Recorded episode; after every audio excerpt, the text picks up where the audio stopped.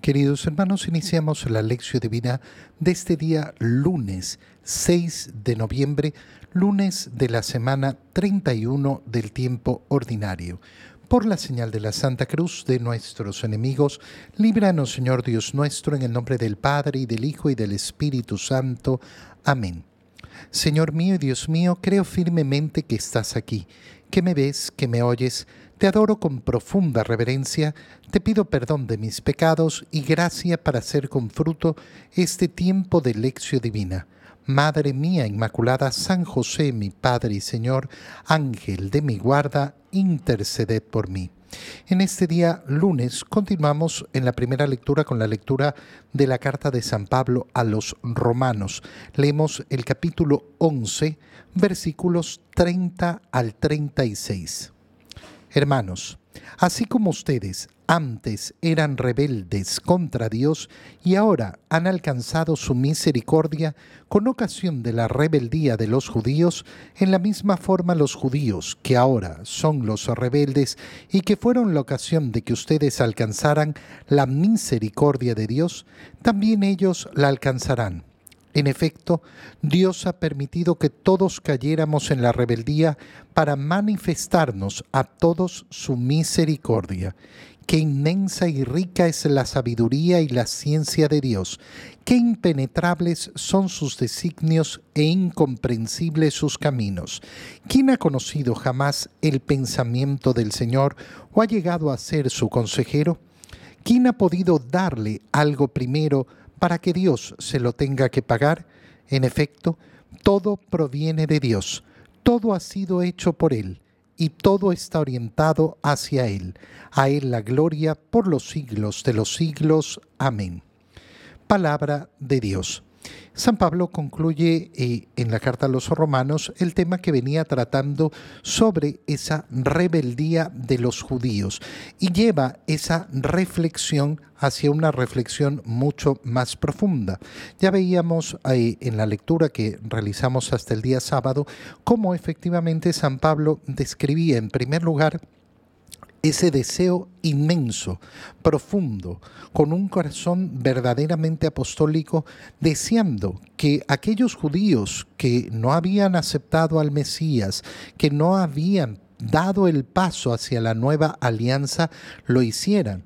Y lo decía de una manera tan preciosa, yo dejaría hasta Cristo si fuera, eh, si fuera para lograr que efectivamente ese pueblo, que es mi pueblo, reconociera abiertamente al Mesías. Pero después ya anunciaba, como signo de la parucía, es decir, de la segunda venida de Jesús, cómo iba a llegar el momento de esa conversión de los judíos.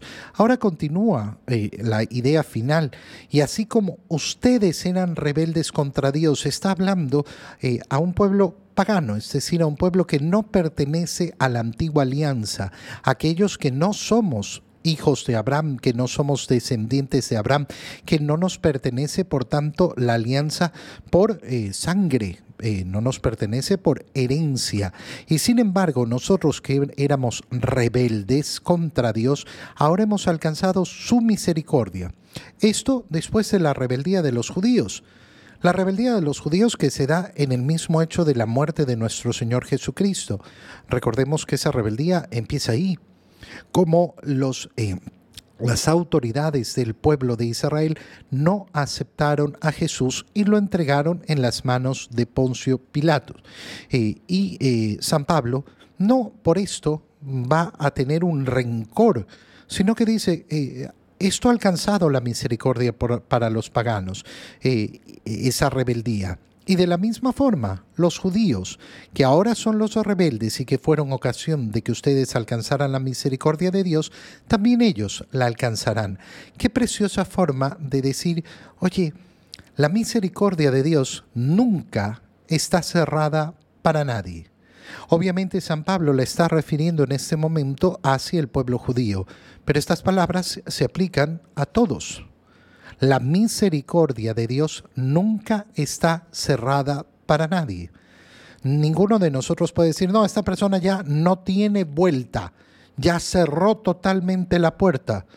Ninguno de nosotros tiene la posibilidad de cerrar la puerta totalmente porque es Dios quien tiene la puerta abierta. Nosotros podemos decidir no pasar por la puerta de la misericordia. Pero la puerta abierta no depende de mí. La puerta está abierta por decisión de Dios. Dios siempre tiene abierta la puerta de la misericordia para todos. Dios ha permitido, dice, que todos cayéramos en rebeldía. ¿Para qué? Para manifestarnos a todos su misericordia.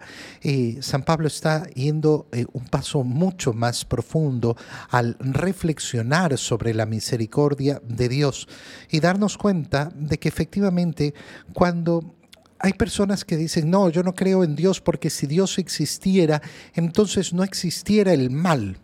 Dios, si existiera, impediría que hubieran personas malas, que hubieran asesinos, que hubieran ladrones, que hubieran eh, delincuentes, que hubieran criminales, que hubiera tanta injusticia, que hubiera tanto egoísmo. Sin la libertad, ¿cómo reconoceríamos el amor?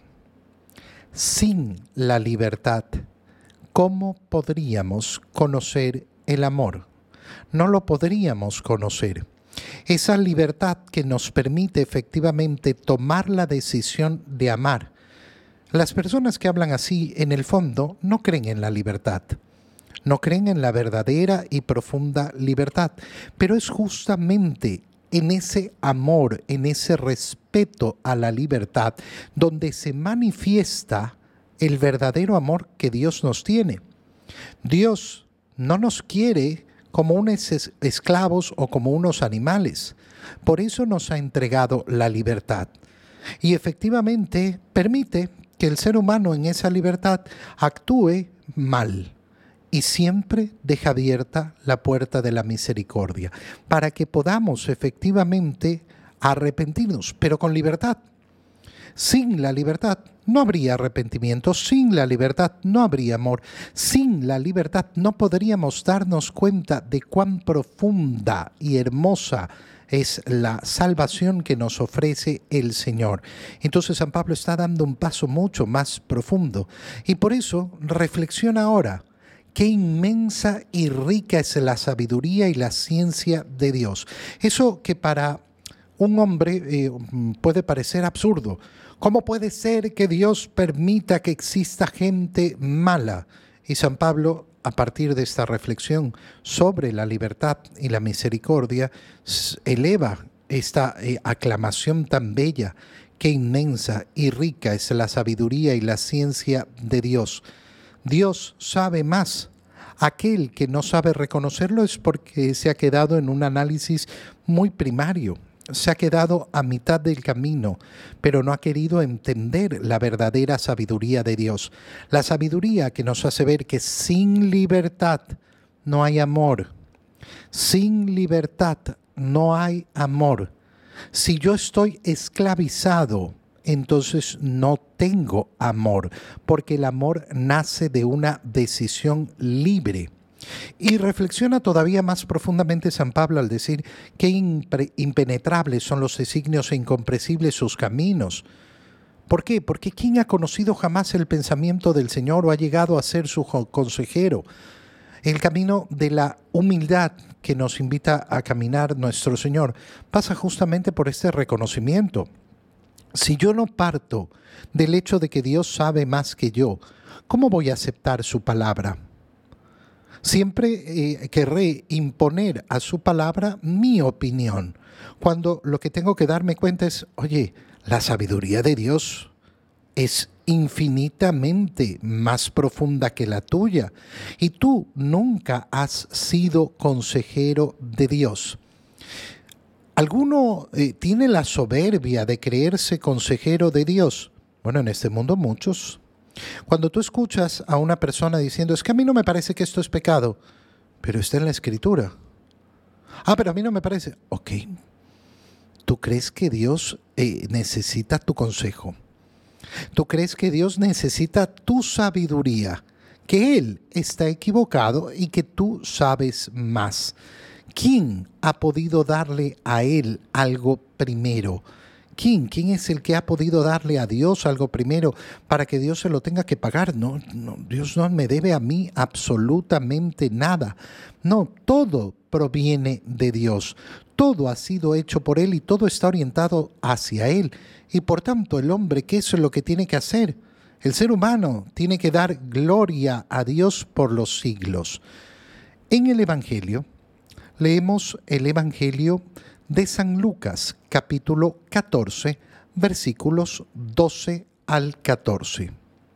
En aquel tiempo Jesús dijo al jefe de los fariseos que lo había invitado a comer, Cuando des una comida o una cena, no invites a tus amigos, ni a tus hermanos, ni a tus parientes, ni a los vecinos o ricos, porque puede ser que ellos te inviten a su vez y con eso quedarías recompensado. Al contrario, cuando des un banquete, invita a los pobres, a los lisiados, a los cojos y a los ciegos, y así serás dichoso, porque ellos no tienen con qué pagarte, pero ya se te pagará cuando resuciten los justos. Palabra del Señor. Por tercer día eh, leemos esta escena del Evangelio que ha iniciado narrándonos cómo Jesús ha sido invitado por un jefe de la sinagoga, por un fariseo, a cenar a su casa. Jesús ha ido a cenar con el deseo claro de compartir, con el deseo sincero de estar ahí y efectivamente brindarles, brindarles sus enseñanzas, brindarles además su compañía. Por el otro lado, nos han mostrado los fariseos y los escribas que estaban ahí para espiar a Jesús. Ha comenzado todo diciéndonos que era un sábado y había un enfermo, Jesús lo ha curado y les ha preguntado, ¿acaso he hecho mal? ¿Acaso es algo malo curar en sábado? No le han respondido. Pero si ustedes actúan así, con los animales actúan así, ¿cómo, cómo no van a actuar así con los hombres? Pero no le han contestado porque estaban espiándolo. Eh, Jesús los ha visto cómo se peleaban por los primeros puestos. Y entonces les ha enseñado a todos, oigan, no tengan esa actitud. ¿Y cuál ha sido la enseñanza que les, eh, que les ha dado? Eh, el que se engrandece en este mundo será humillado. El que se humilla será engrandecido. Y entonces está invitándolos a reflexionar sobre el camino de la salvación. Y hoy día lo que estamos leyendo es justamente la profundización de ese camino de salvación. Ahora ya no le habla a todos, sino que se dirige específicamente a ese jefe de los fariseos, a ese jefe de la sinagoga, que lo había invitado a comer. ¿Y qué le recomienda Jesús? Cuando des una comida o una cena, no invites a tus amigos ni a tus hermanos. Ahora, ¿qué es lo que nos está haciendo reflexionar el Señor?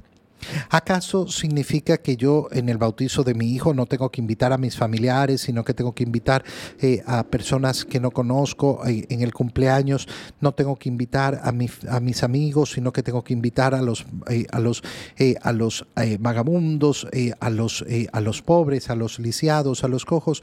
Obviamente que las palabras del Señor hay que saberlas leer con atención. Nos está diciendo qué es lo que buscas.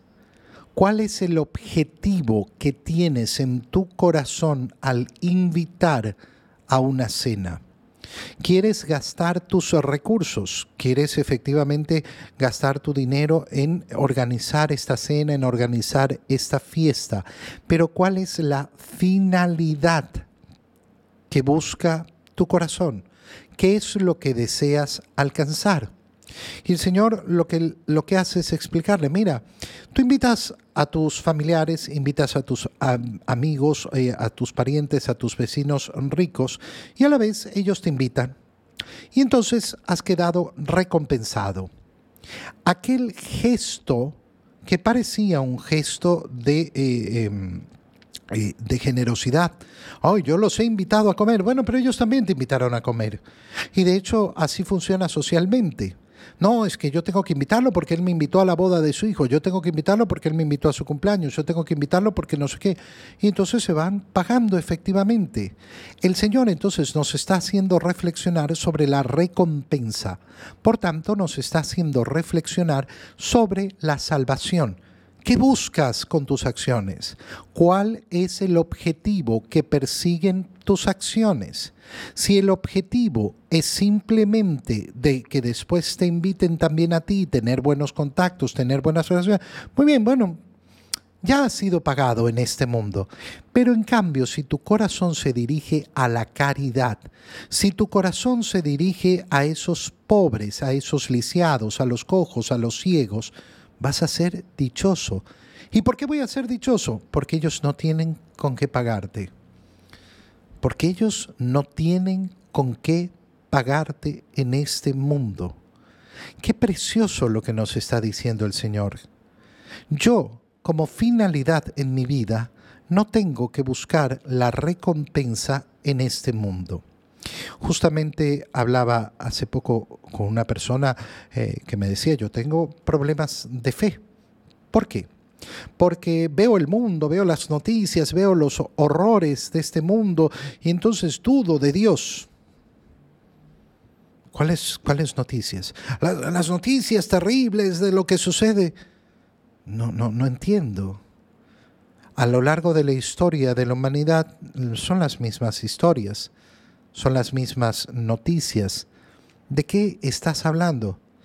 Es, es, que no puedo tener esperanza delante de este mundo. ¿Cuál es tu esperanza? ¿Cuál es tu esperanza? Mi esperanza es que haya una sociedad justa, eh, bella, hermosa, en la cual yo pueda vivir tranquilo. Ok, hermano mío, tú y yo no compartimos fe.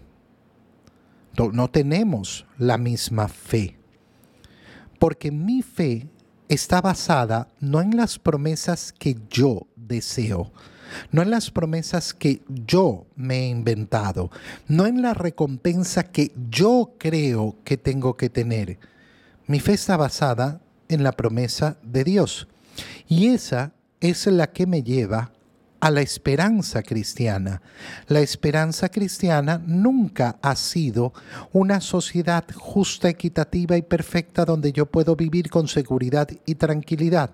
Cristo eso no me lo prometió jamás. Hermanos míos, es, es increíble cuántas personas tienen efectivamente un problema de fe. ¿Por qué? Porque han decidido que su esperanza no es la promesa del Señor, sino lo que ellos decidieron que era su esperanza. Eso es lo que hablábamos en la primera lectura cuando decíamos, ¿quién es el consejero de Dios? No, pues que a mí me parece que la sociedad tendría que ser eh, justa, equitativa, hermosa y que no debería haber nadie haciendo el mal. Cristo murió en la cruz como acto de injusticia y de maldad y fue el modo en que nos ha brindado la salvación, pero la salvación no consiste en que llegue un momento en que la sociedad sea perfecta. La salvación consiste en la recompensa que Él nos ha prometido. La recompensa se nos va a dar cuando resuciten los muertos cuando resuciten los justos. Y esto es justamente lo que está diciendo el Señor. No busques las recompensas que te pueden dar en este mundo. Busca ese amor desinteresado, entregado, que no te van a poder pagar en este mundo. Y entonces, ¿qué va a suceder? Que ya se te pagará. ¿Quién me pagará? Los lisiados, los cojos, no, ellos no te van a pagar absolutamente nada. ¿Quién es el que te va a pagar? Dios. ¿Qué prefieres? ¿La recompensa que te pueden ofrecer los hombres en este mundo o la recompensa que te puede ofrecer Dios en la eternidad? Eso es matemática muy simple, muy sencilla. Yo prefiero la recompensa que me ofrece Dios antes que la recompensa que me pueda ofrecer cualquier ser humano en este mundo. Y esto eh, nos lleva efectivamente a darnos cuenta que el deseo más profundo tiene que ser ese, no ser recompensado en este mundo. Que toda recompensa yo la espere del Señor. Cuando una persona se ofende con otra porque es que yo he hecho tanto por ellos, es que deberían haber sido buenos conmigo porque yo hice esto y yo hice esto y yo los, eh, eh, les entregué esto. Ah, bueno, hermano mío, pasa factura.